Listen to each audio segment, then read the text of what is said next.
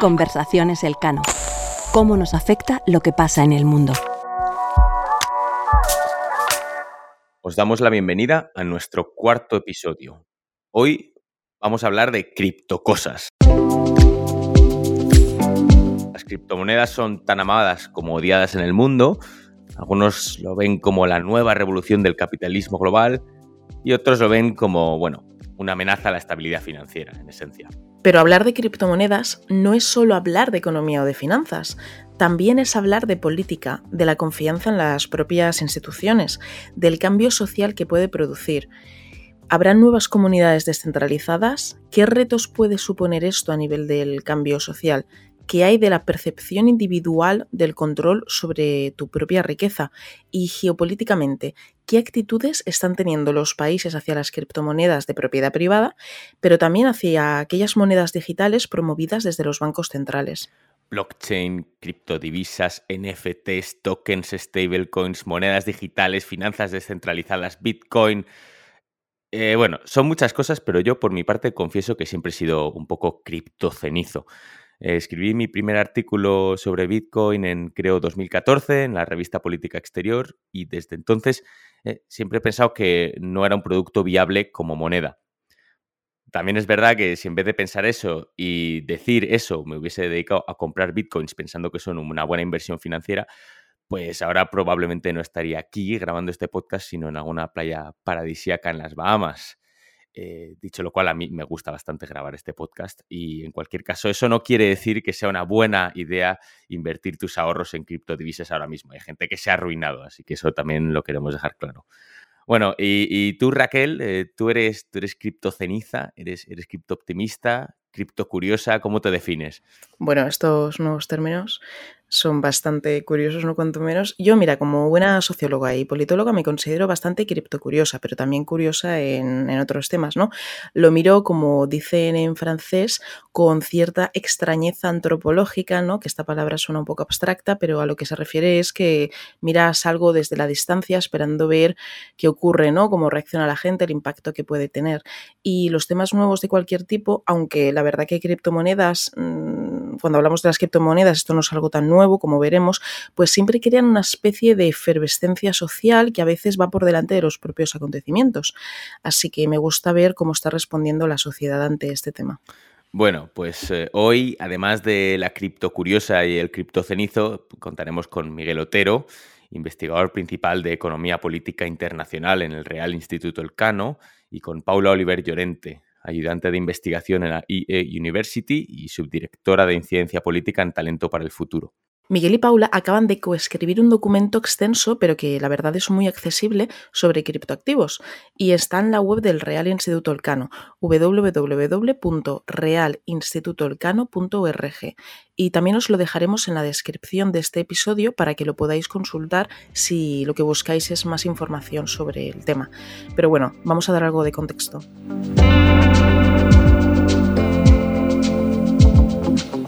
Conversaciones Elcano Episodio 4. La revolución de las criptomonedas. Bienvenidas, bienvenidos a Conversaciones Elcano, el podcast del Real Instituto Elcano. Yo soy Raquel Jorge y aquí está conmigo Jorge Tamames. Hola. Raquel, he pensado que, bueno, tú eres especialista en temas tecnológicos y digitales y a mí me gusta la economía política. Así que a lo mejor tú puedes explicarnos qué son las criptomonedas a nivel más técnico y yo un poco qué es el dinero así en términos generales. Venga, pues empecemos entonces.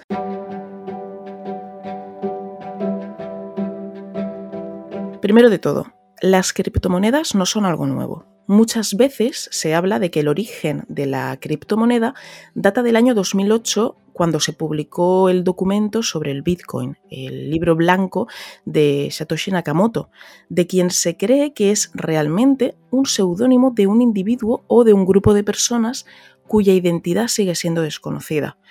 Y un año más tarde, en 2009, se lanzaría el Bitcoin.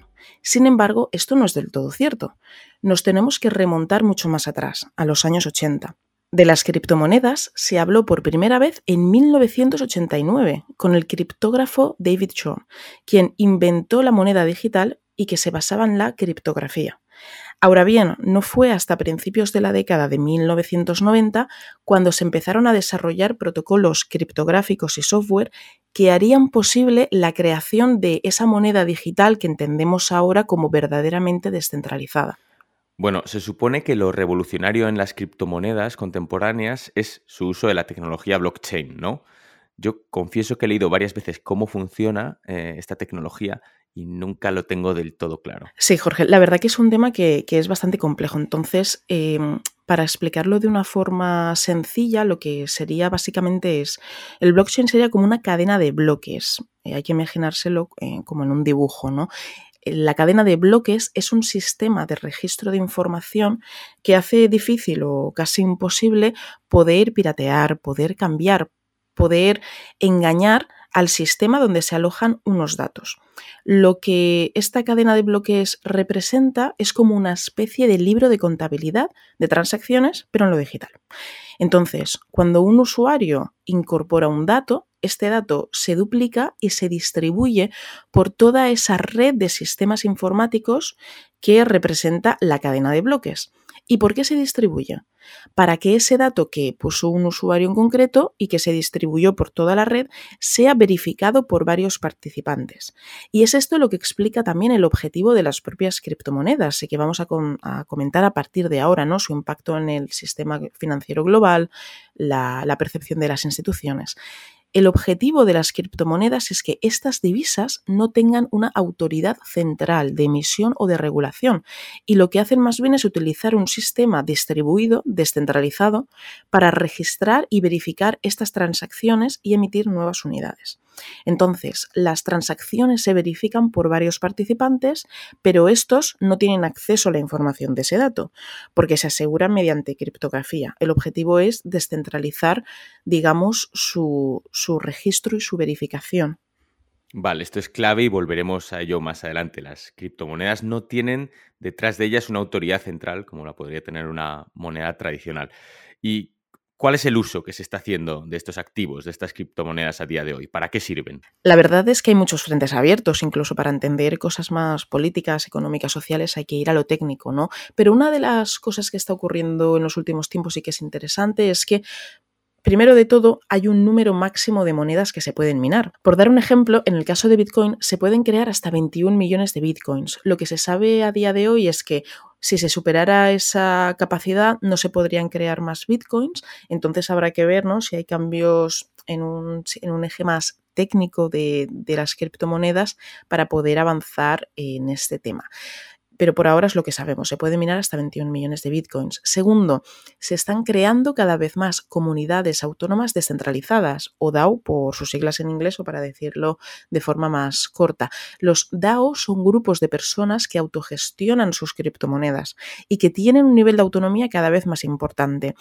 Digamos que estas comunidades autónomas descentralizadas están en esta cadena de bloques que he comentado anteriormente, distribuyen la información y se autoverifican entre sí, pero una de las cosas más interesantes es que a nivel práctico, eh, en, el planeta Tierra, en el estado de Wyoming, en Estados Unidos, se ha aprobado la primera organización autónoma descentralizada, el primer DAO, y que ha sido el primero legalmente reconocido en todo el país.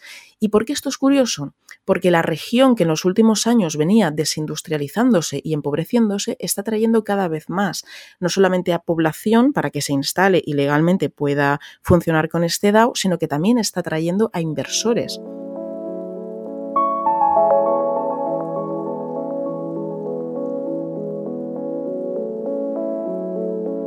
Bueno, pues explicado esto, ahora pasamos a la economía política.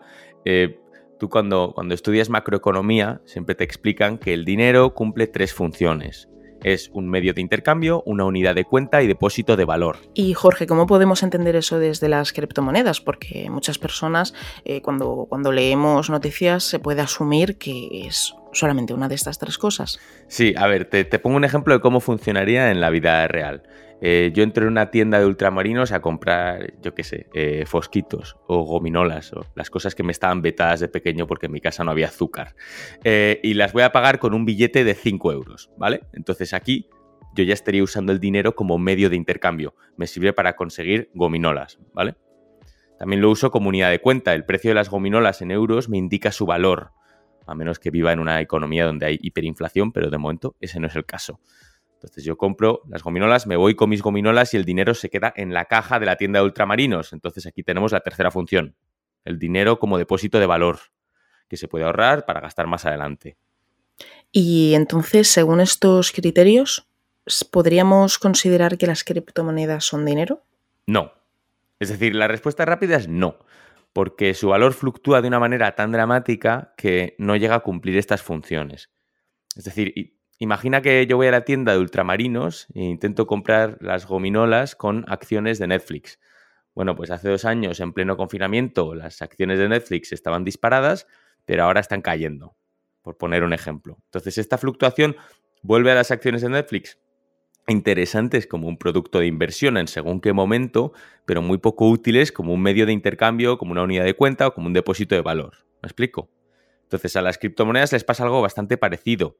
Eh, de hecho, es por eso por lo que eh, Miguel y Paula en su artículo hablan de criptoactivos en vez de criptomonedas.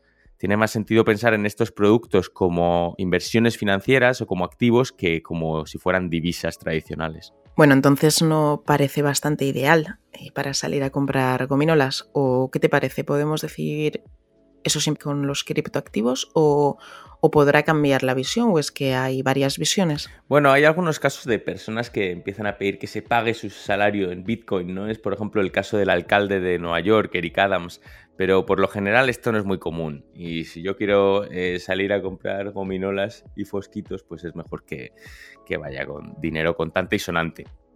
Pero eh, volviendo al dinero en sí, eh, la verdad es que el dinero, además de estas tres funciones, también tiene una dimensión que es un poco más abstracta, pero que es igual de importante. Em, estamos acostumbrados a que detrás de una moneda haya un soberano que representa una economía nacional, o bueno, en el caso del euro, por ejemplo, a varias economías.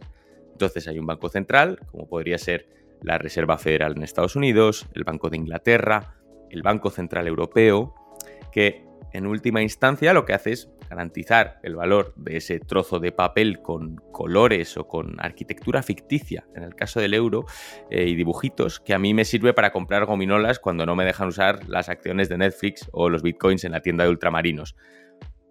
Aquí es importante señalar que antes esa función de respaldar el dinero con algo concreto la cumpliría el oro, Existía un sistema monetario internacional en el que el dólar, que era la moneda de reserva global, era intercambiable. En teoría, 35 dólares por una onza de oro. Ese es en el sistema de Bretton Woods. Em, pero desde los años 70 no es así. Vivimos en un dinero de. en un sistema de dinero fiat, dinero que se hace por decreto. Em, las criptodivisas, como tú has explicado, no se hacen por decreto, sino que se obtienen mediante un proceso de minado informático y además hay, eh, tú decías, un número limitado, ¿no? 21 millones de Bitcoin. Esto lo convierte en un producto que por definición es deflacionario, eh, a diferencia del dinero que nuestras economías nacionales que suele estar sometido a un proceso leve de inflación. Eh, y además son un dinero privado que no tiene detrás a un gobierno nacional, ¿no? Tú comentabas antes este, este sistema descentralizado. Entonces, en este sentido es muy importante tener clara la diferencia conceptual que existe entre una criptomoneda, como podría ser eh, Bitcoin o Dogecoin o cualquiera de estas, y una moneda digital, ¿no? Como por ejemplo este proyecto del BCE de crear un euro digital desde las propias instituciones. Y precisamente esa es una de las cuestiones ¿no? que tenemos que plantear a Miguel y a Paula, así que creo que es un buen momento para pasar a la entrevista.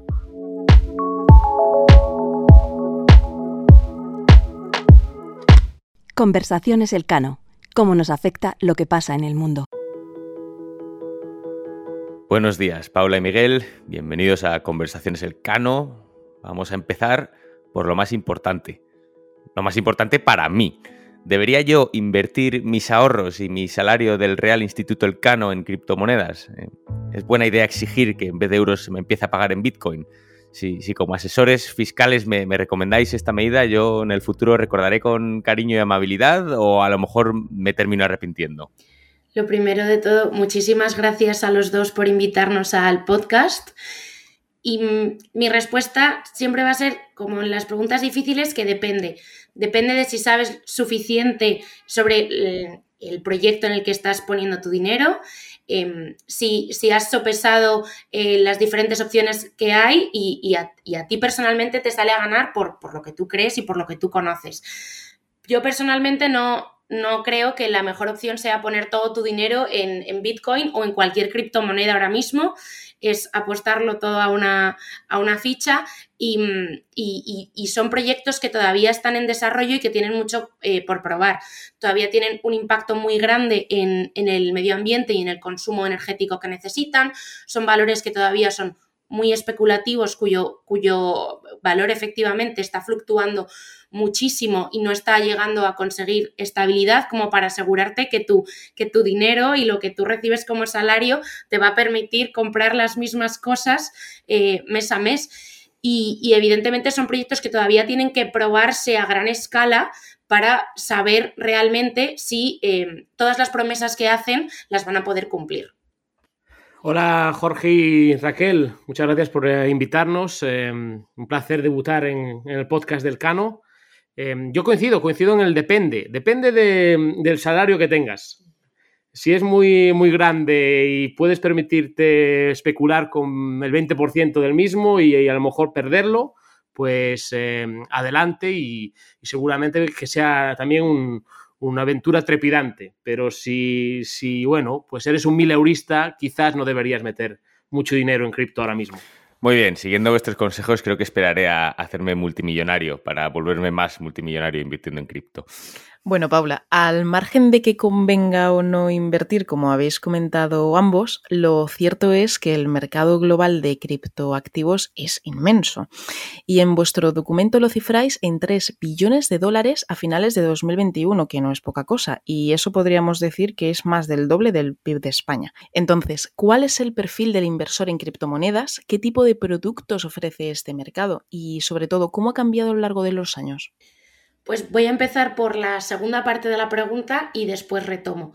Em, los productos que hay en el mercado de las criptomonedas bueno, este mercado es más grande que solo las criptomonedas o, los criptoactivos, son, es la criptoeconomía que se construye sobre el blockchain y podemos tener desde las criptomonedas a proyectos de eh, finanzas descentralizadas o DeFi, NFTs, una serie de, aplicaciones y protocolos que al final utilizan el blockchain como, como base y sobre ello construyen. Entonces, esto hace que, el perfil también varíe un poco y lo haya popularizado tanto que pasemos del perfil originario, que era pues de una persona que entiende de tecnología, que entiende de finanzas, que además comprende muy bien cuáles son los pasos que siguen estos, esta tecnología, cómo se construye y por qué hace lo que hace, a, eh, bueno, y además un perfil de una persona que se lo puede permitir generalmente, porque es una apuesta relativamente arriesgada, a el perfil de personas que con todo el, em, el entusiasmo que se ha generado en torno a, las criptomonedas han incluso, se han incluso endeudado para poner sus ahorros en criptomonedas con la con la promesa de grandes retornos sin tener necesariamente los conocimientos ni de finanzas ni de tecnología. Entonces estamos viendo en, estudios de países como Estados Unidos y Reino Unido que se está ampliando el mercado a unos perfiles para los que invertir en criptomonedas, como decía Miguel, a lo mejor son mil euristas y no es tan em, acertado poner ahí mm, todos los huevos eh, en esa canasta. Em, Miguel, en vuestro estudio escribís un párrafo que me ha llamado mucho la atención. Lo que comentáis, y cito textualmente, es que en el debate sobre los orígenes y la naturaleza del dinero ha habido siempre dos campos de pensamiento. Los que piensan que el dinero surge espontáneamente del mercado y su función primordial es la de medio de pago, y los que están convencidos de que el dinero siempre ha sido introducido y avalado por una autoridad política, y su función primordial es la de ser la unidad de cuenta para recaudar impuestos. Para los primeros, Bitcoin podría considerarse dinero, para los segundos, no. Eh, es decir, que tenemos la idea del dinero como un instrumento de mercado o la idea del dinero como un constructo político de alguna forma, ¿no? ¿Podrías desarrollar esto un poco? Sí, sí, sí.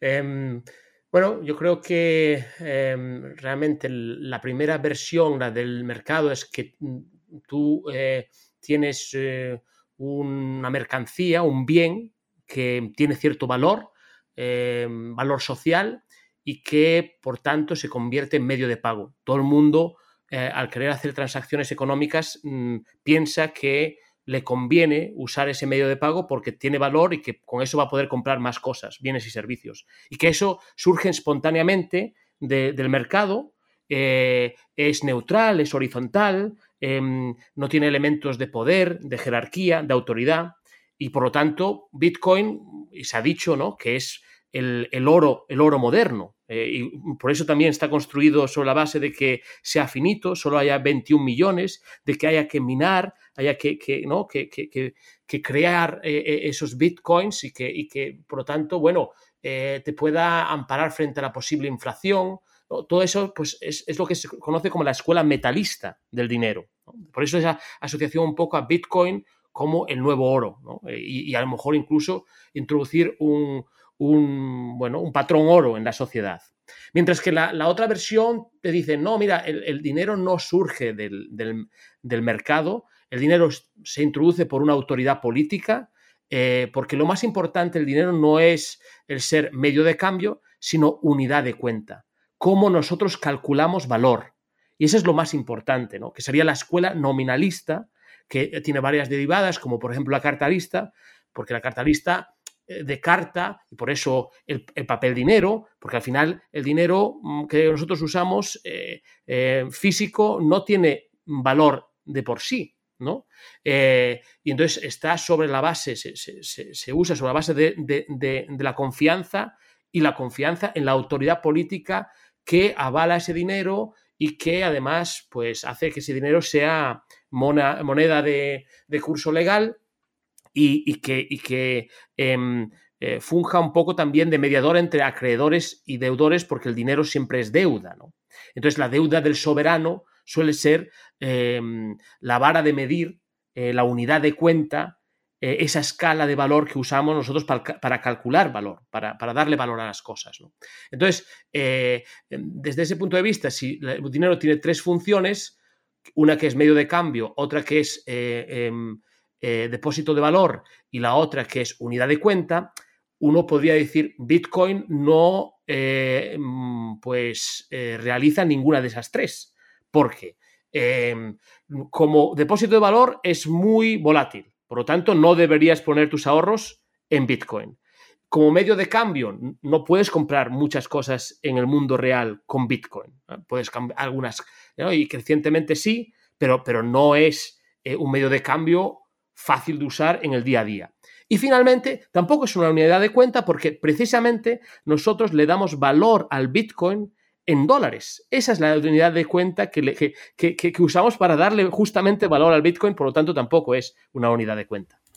Paula, después de haber visto este recorrido sobre eh, si deberíamos invertir la cuestión más del perfil de inversores o, si lo podemos considerar dinero o no, también habláis en el documento de la protección de los consumidores e inversores, pero sin duda ni el grado de aceptación de las criptodivisas es el mismo en todos los países, ni la forma en que se está implementando es igual. Pienso, por ejemplo, en el caso de El Salvador, que se convirtió en el primer país en adoptar el Bitcoin como divisa de curso legal, o Nigeria, que prohibió primero el comercio bancario de criptomonedas y luego lanzó su propia moneda digital del Banco Central, la Inaira, a los pocos meses. Entonces, Paula, ¿se podría decir que una autoridad pública reguladora garantiza una mejor protección de los consumidores e inversores? ¿O cómo se puede garantizar que esta protección en criptomonedas se haga desde la gestión privada? En este caso, yo creo que ninguno de los ejemplos citados eh, han hecho o han lanzado estos proyectos porque crean por, una mayor preocupación por, la protección de los consumidores y los inversores. En el caso de El Salvador, todo apunta que es eh, principalmente para atraer todo el dinero que se está, todo el movimiento y toda la industria que se está generando alrededor de las criptomonedas eh, y un poco ser hub mundial eh, o, referente o, de los primeros en, en liderar este movimiento. Por otro lado está la preocupación de, los, por la protección de los consumidores y los inversores, viene más de que eh, con las criptomonedas se está viendo un, grado de especulación enorme, tanto que en Bitcoin, si no me equivoco, es como cinco veces eh, el mercado de los, de los derivados eh, y de los productos derivados es cinco veces mayor que el, de, que el del Bitcoin de por sí. Entonces estamos viendo muchísima especulación y no hay una regulación o este tipo de activos no están amparados o cubiertos por ninguna regulación como para proteger a los consumidores e inversores que ponen ahí su dinero. También porque estamos viendo que muchas de las plataformas que custodian el Bitcoin y el resto de criptomonedas están sufriendo ciberataques, eh, se está quedando ahí el dinero captivo y, de alguna, cautivo, perdón, y de alguna manera desaparece una vez que se, por ejemplo, se, se hackean esas cuentas o se roban las claves y ese dinero desaparece eh, por completo sin ninguna garantía para eh, las personas o las empresas que eran dueños de ello. Entonces, ya no es tanto que un soberano pueda proteger pueda protegerlo más, sino que es que no están amparados por ningún tipo de regulación. A lo mejor lo que hay que hacer es adaptar lo que ya existe. Creo que había un caso relacionado con esto que comentas de un estadounidense que recorría un, vertedero cerca de su ciudad porque había tirado un, digamos, una libreta en la que tenía todas las cuentas ¿no? de, las, contraseñas de Bitcoin. Y entonces en esa libreta pues tenía más de, no sé, 50 mil dólares o los ahorros de toda su vida. Y entonces se dedica a, peinar un vertedero en busca de una, de una libreta. ¿no? Supongo que es el tipo de casos que, se pueden generar estas regulaciones. Bueno, em, tenía una pregunta para Miguel. Eh, este sector ha crecido tanto que ha terminado por atraer la atención del sector público. Entonces quería que nos explicaras un poco en qué se diferencian las criptodivisas, los criptoactivos, de las monedas digitales que están desarrollando países como China o incluso este proyecto de lanzar un euro digital. Y después, ¿cómo ven los reguladores europeos el auge de las criptomonedas y su impacto en la estabilidad financiera? Bueno, yo creo que aquí tenemos que explicar bien cómo funciona blockchain, ¿no? porque, bueno, es un registro descentralizado, eh, pero eh, hay dos tipos de blockchains, uno con permiso y otro sin permiso. Y el de permiso, pues tú eh, necesitas un permiso para poder em, participar en esa cadena em, y normalmente suele tener una autoridad central. Mientras que el sin permiso, como Bitcoin, es descentralizado y todo el mundo puede participar. Eh, la blockchain más eh, importante es Ethereum, que es realmente la base de mucha de la criptoeconomía que estamos viendo, porque Ethereum eh, es como casi como un sistema operativo. Sobre ese, esa blockchain se construyen todo tipo de aplicaciones como las finanzas descentralizadas, como los NFTs, etc. Entonces, em, no, no, está nada claro qué tipo de tecnología se va a utilizar en las em, monedas digitales soberanas. El, Banco Central Europeo, por ejemplo, todavía no ha determinado si va a usar blockchain. Y China, si va a usar blockchain, que también eh, está por verse, etcétera, va a ser lógicamente un blockchain con permiso y centralizado. Por lo tanto, son ya, eh, bueno, pues eh, diferentes em, usos de una, de una nueva tecnología y lo más normal es que si es una moneda digital soberana, lógicamente el Banco Central tenga la autoridad sobre la producción, sobre el uso eh, y sobre la custodia incluso de, esa, moneda. Eh, y eso nos lleva un poco al, trilema, ¿no? En, la criptoeconomía hay como un trilema, que es eh, como el trilema de Roderick, ¿no? ¿Os acordáis? O como el de Fleming Mundell, ¿no? Hay, hay, trilemas que solo puedes tener como dos, dos esquinas del triángulo y esas tres esquinas del triángulo son, por un lado, em, descentralización, por el otro, escalabilidad y por otro, seguridad. Y entonces ahora hay todo una disyuntiva porque tú no puedes tener las tres. Entonces Bitcoin, por ejemplo, sería descentralizada, muy segura, pero es difícilmente escalable. Por eso eh, eh, no se pueden hacer muchas transacciones por segundo y ese es un problema. Y además está todo el tema del, uso de energía para minar eh, bitcoins. Y entonces, eh, las monedas digitales soberanas, en principio, en ese trilema, serían más seguras, con toda la protección del Estado y del Banco Central, etcétera, escalables, pero no serían descentralizadas, serían centralizadas bajo la autoridad del Banco Central. Con esta pregunta también eh, respondemos a Clara Martín, que nos hizo esta pregunta en Instagram. Y Miguel, yo tengo otra pregunta, porque siempre pienso que en lo internacional hay algo de andar por casa. ¿Cómo se debería contar al público en general las oportunidades y los riesgos de las criptodivisas ¿Y cómo podríamos hacer entender los contornos generales de la criptoeconomía, más allá de las posibilidades que ofrezca invertir en un activo específico u otro? Porque sin duda es un tema que ya existe desde hace años, pero ahora es emergente y sobre todo de actualidad. Y de la misma forma que con otros asuntos, creo que debemos ser capaces de abordarlo con, responsabilidad. Bueno, esta es una gran pregunta, eh, sobre todo porque, bueno, mucha gente piensa que lo de las criptomonedas se ciña a eso, ¿no? A, un tipo de dinero, aunque como hemos explicado algunos pensarían que no es dinero, pero, pero realmente lo interesante es la tecnología blockchain y que aporta la, tecnología blockchain, eh, que es, bueno, pues un grado de transparencia, eh, un grado de descentralización eh, y por lo tanto de democratización de las finanzas, si queréis, Em, pero, bueno, eh, entre los valores que dicen los que son entusiastas de, esta economía, pues están pues justamente ¿no? la democratización, descentralización, el, todo el tema pues, de la transparencia, porque es público, sobre todo los blockchains descentralizados, etcétera, eh, todo el tema de la confianza, porque, porque bueno, piensan que, ahora mismo se toman muchas decisiones políticas basadas sobre la discrecionalidad ¿no? de, la autoridad, eh, y, eso pues eh, se podría automatizar mucho más, eh, el acceso incluso, ¿no? Yo creo que em, está por verse cuál es el potencial del, blockchain. En algunos ámbitos, la logística, pensemos en el vino, por ejemplo, creo que es el mejor ejemplo, ¿no? El vino, que, que, pueda haber solamente 200 botellas, ¿no? De, y, que se sepa que solamente esas son las originales y que se pueda saber dónde están esas botellas, quién las tiene públicamente y que nadie pueda copiar ese vino, ¿no? Etcétera, ¿no? Entonces yo creo que eso, eso es útil, muy útil, ¿no? Em, y después todo, todo, el tema de las finanzas descentralizadas y que eso que supone eso para, para el mundo de las finanzas y el tema de los NFTs, ¿no? NFTs es como tu propia identidad digital, tu propia propiedad digital. Eh, y eso para, el mundo del arte, etcétera, también, porque no, son, son, son non fungibles, que no, ¿sabes? no se pueden copiar, son únicos esos, esos tokens, ¿no? esa identidad. Por lo tanto, eh, hay muchas oportunidades aquí.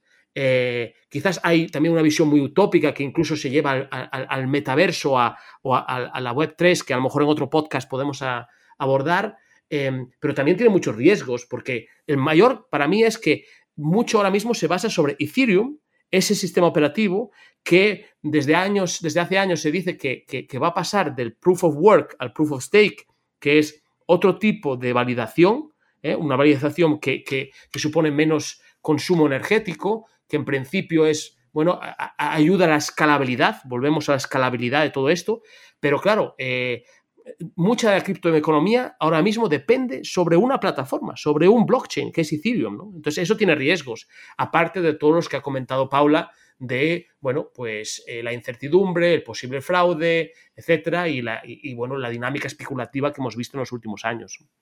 No sé, Paula, si quieres añadir algo más. Yo aquí eh, quería añadir otro ejemplo que no es, no es exactamente el paralelo, pero creo que también es un ejercicio un poco de lo que habría que hacer.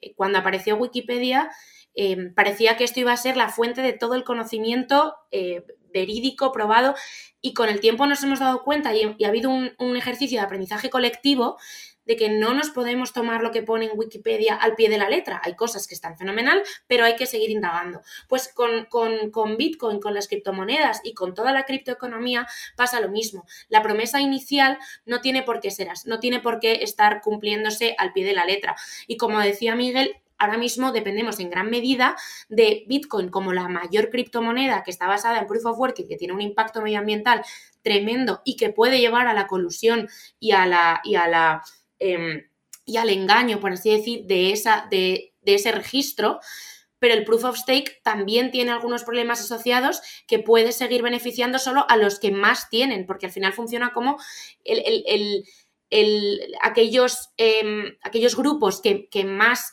tengan ya de una cierta de, las criptomonedas, tienen más probabilidades de validar la siguiente transacción, por lo que eh, van a aumentar su riqueza y van a, van a generar una desigualdad que rompe con la promesa de descentralización, democratización, transparencia, confianza. Entonces, tenemos que hacer entre todos un ejercicio de aprendizaje colectivo de que no nos podemos creer al pie de la letra y, solo confiar en esa promesa inicial y hay que ver un poco más cómo se desarrolla y qué hay detrás.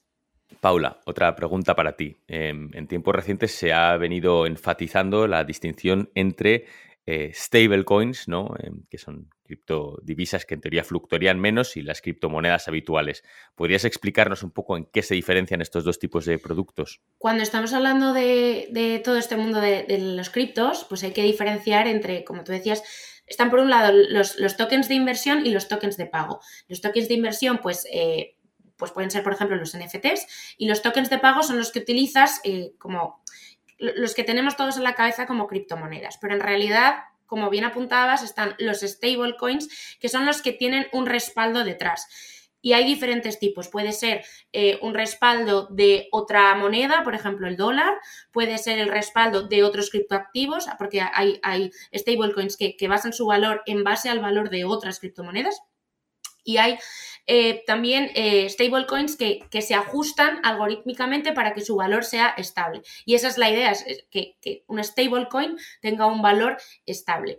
Lo que pasa es que se ha visto que, esta relación que tiene con, las monedas reales eh, es, relativamente peligroso y aquí es donde todos los reguladores han empezado, han empezado a saltar las alarmas y han empezado a, preguntarse qué hacer al respecto, si esto va a causar eh, inestabilidad financiera, si puede actuar como sustituto y se va todo el dinero, eh, se sale eh, el dinero de los depósitos bancarios y se va a stablecoins, entonces pues los bancos no tendrán capacidad de hacer frente o, de dar crédito suficiente o de tener em, unas reservas mínimas y al mismo tiempo los stablecoins no tienen ninguna obligación de tener, por ejemplo, esas mismas reservas mínimas que eh, permitan em, cuando, cuando eh, los clientes o las personas quieran sacar su dinero y convertirlo, no tienen por qué tener reservas suficientes como para, para cumplir esa promesa de un stablecoin igual a un dólar. Entonces, esto ha levantado muchas preguntas y, y ahora se está estudiando y se está mirando especialmente Em, el tema de los stablecoins y por extensión todas las criptomonedas y el, mundo de la criptoeconomía en general. Miguel, y con toda la nueva regulación que estamos viendo con bitcoins y esta fluctuación en su valor, ¿qué ocurriría? ¿Cuáles son los escenarios posibles si intervienen reguladores públicos? Es decir, podríamos decir que el valor de, los bitcoins o de las criptodivisas en general se estancaría o sería algo que al principio generaría como esta agitación y luego se estabilizaría. Pienso, por ejemplo, este, este mismo mes, hace pocos días, eh, Adam Tooze publicó un, un, texto sobre el Wild Wild West, ¿no? Es decir, si esto es algo que va a generar mucha efervescencia financiera y económica o si va a ser algo que se va a estabilizar en el tiempo. Bueno, en, este mundo, eh, sobre todo los, entusiastas, los, los, frikis, si queréis, de, las criptomonedas, eh, mm, que empezaron pues con una visión muy, muy libertaria de, este proceso, em, siempre se decía que en algún momento the institutions will come, ¿no? Las instituciones van, a venir y van a, establecer reglas eh, y van a acotar un poco por lo que, se, lo que la innovación y lo que se puede hacer, ¿no? Em, creo que estamos en esa dinámica, eh, porque cada vez eh, que, el, pues el mercado se amplía, pues tienes todo tipo de, de, tensiones ahí que, bueno, pues se introduce el concepto del poder, el concepto de la simetría de información, em, el fraude, como decíamos, etcétera. Entonces, eh, yo creo que hay países como China que han prohibido las criptomonedas y eso ha afectado lógicamente al valor de, Bitcoin y otras. ¿no? Em, creo que en Occidente no se va a prohibir, pero hay que buscar maneras, ¿no? Estamos hablando de los eh, sandbox, de, de, bueno, de, eh, como laboratorios donde se pueda seguir innovando, donde el regulador pueda ver qué está pasando y que, eh, bueno, cuáles son, las cuáles son las actividades que en principio pues crean valor social, si queréis, y las que no. Eh, pero eh, yo creo que la gran duda es si eh, vamos a ser capaces en Ethereum de pasar de proof of work a proof of stake, porque eso ya, daría, le daría una dimensión muy, muy diferente. Bueno, creo que con todo esto tenemos un repaso tremendamente completo sobre las criptodivisas. Creo que hemos visto muchos puntos, así que nada, agradeceros a Miguel Otero y Paula Oliver vuestra, vuestras ideas y vuestros ojos. Gracias a vosotros. Gracias. Hasta la próxima.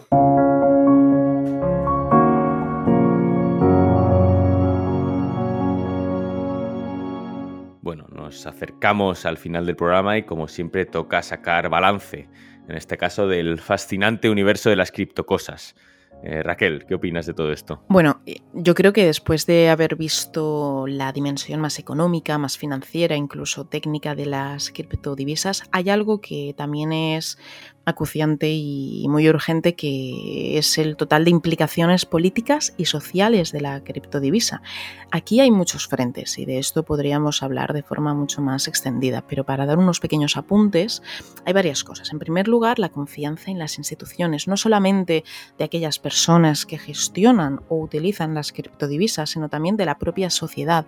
Imaginad un caso de que un banco tradicional en el que personas de a pie de calle empezaran a utilizar la las criptodivisas o se les pidiera que lo hicieran de una forma mucho más intensa, qué confianza va a haber en las instituciones, ¿no? La importancia de la comunicación pública del impacto de las criptodivisas, como ya está ocurriendo con la inteligencia artificial o con otras cuestiones.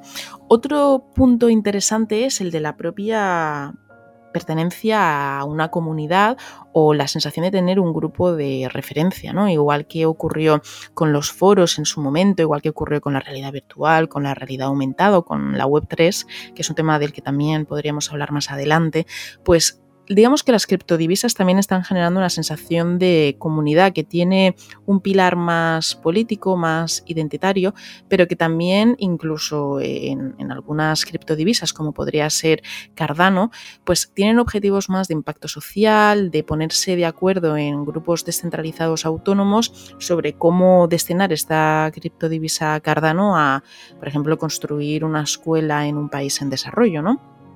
Por ejemplo, eh, una de las aplicaciones que pueden tener las criptodivisas no es solamente esta cuestión de, fomentar proyectos de desarrollo, depende mucho de la criptodivisa, porque al final pues cada criptodivisa tiene su propia idiosincrasia, como hemos visto antes, ¿no? El Bitcoin es mucho más financiero, el Cardano es mucho más social, pero al fin y al cabo lo que se está viendo es que algunas personas promueven que la criptodivisa es pues, un eje de inclusión financiera. Aquí creo que Jorge también comentarás un poco más adelante el impacto en la desigualdad.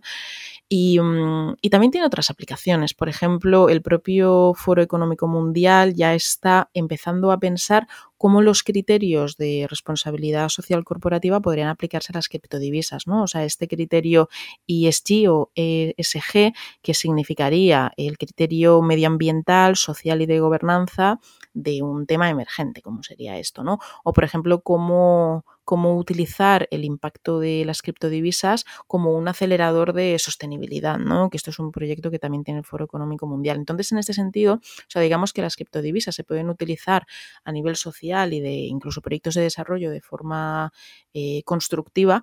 Ahora también habrá que ver ¿no? el impacto eh, en la desigualdad y, por supuesto, algo que de hecho Jorge nos pregunta a Carlos Nagore sobre qué incidencia pueden tener las criptomonedas en las relaciones internacionales, tanto a nivel de estados, pero también incluso de las relaciones internacionales en lo social, esa desigualdad, ¿no? ¿Qué te parece? Sí, bueno, yo creo que mm, aquí, vamos a ver, em, tal vez el impacto más eh, notable no sea en las relaciones internacionales, sino en lo que refleja de la filosofía de cada Estado.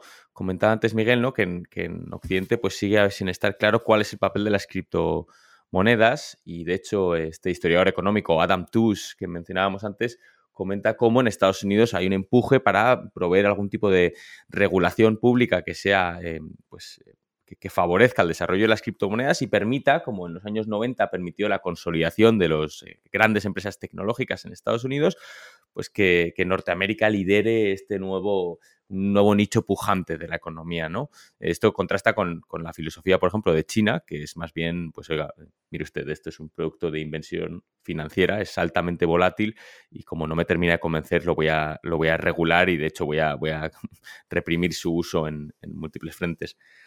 Yo creo que en general con las criptomonedas lo que hay que evitar es eh, crearse una fantasía escapista de que esto es algo que nos permite trascender la arquitectura económica global y vivir en una nueva era eh, económica. Eh, un, estudio que me parece muy, muy revelador sobre este tema es uno que realizaron la London School of Economics y el Massachusetts Institute of Technology a finales del año pasado es cuando publicaron los resultados y lo que descubrieron es que de esos 21 millones de bitcoins minables que comentabas al principio del capítulo, Raquel, ya hay 19 millones minados, pero resulta que de todo este gran total, pues el 27%, o sea, el equivalente más o menos a 5 millones, está en manos del 0,01% de los usuarios de Bitcoin. Es decir, que una minoría ínfima tiene una cantidad de riqueza eh, absolutamente sobre representada. ¿no? Entonces, eh, lejos de ser una especie de nuevo vehículo para la igualdad, de la inclusión económica, lo que vemos con Bitcoin es que replica los mismos patrones de desigualdad de la riqueza que ya existen en nuestras sociedades y que por lo general consideramos problemáticos, algo que hay que rebajar más que continuar fomentando. Sí, además, Jorge, acerca de lo que comentabas sobre la filosofía de los estados, lo cierto es que no todos los países están reaccionando igual con las criptomonedas. China, por ejemplo, ha prohibido tanto el uso de cripto como medio de pago como la propia minería de Bitcoin que, de la que hablábamos antes. Otros países le han seguido, como sería Argelia, Bolivia, Marruecos, Nepal. Ahora, que un gobierno prohíba o restrinja el uso de criptomonedas no quita que esté desarrollando o esté al menos planificando posibles monedas digitales desde los bancos centrales, ¿no? las llamadas CBDC o CBDC es el caso del Banco Central Europeo o del yuan digital chino. De hecho, hay una cosa muy interesante a raíz de lo que de la pregunta que nos hacían sobre el impacto en las relaciones internacionales, que es que Estados Unidos no se decidía hasta que con el inicio de la invasión de Ucrania por parte de Rusia y el temor de que Rusia se aliara con el yuan digital chino para proseguir con sus transacciones financieras y otro tipo de actividades económicas, pues el gobierno estadounidense ha decidido lanzar, al menos eh, inicialmente, el proyecto de un dólar digital. En este sentido, pues vemos que muchas veces hay ciertos temas que sí que surgen eh, de, de, la propia acción de los estados, ¿no? como una iniciativa que les interesa y en otras ocasiones muchos temas, igual que este, surgen más como reacción a otros, a otros proyectos.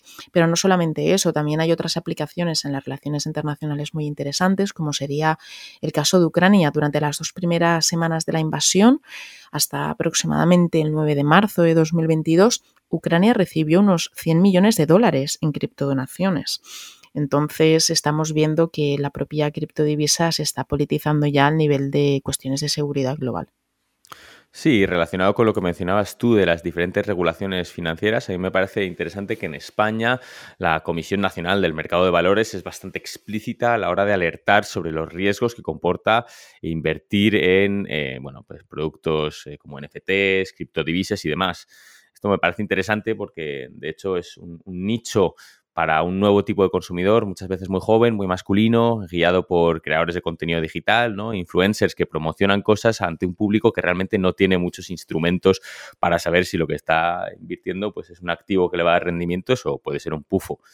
Em, entonces, no sé si habéis visto en redes sociales, muchas veces eh, la propia Comisión Nacional del Mercado de Valores interviene para decir, cuidado con estas inversiones que está promocionando el influencer de turno, porque, porque pueden ser volátiles. Eh, y después otra externalidad que se ha tocado brevemente es la cuestión del consumo energético. ¿no? Las operaciones de minado de criptomonedas eh, causan un, gasto descomunal a nivel energético y esto también pues, plantea, bueno, es una externalidad importante de las criptodivisas que en el futuro habrá que tener en cuenta.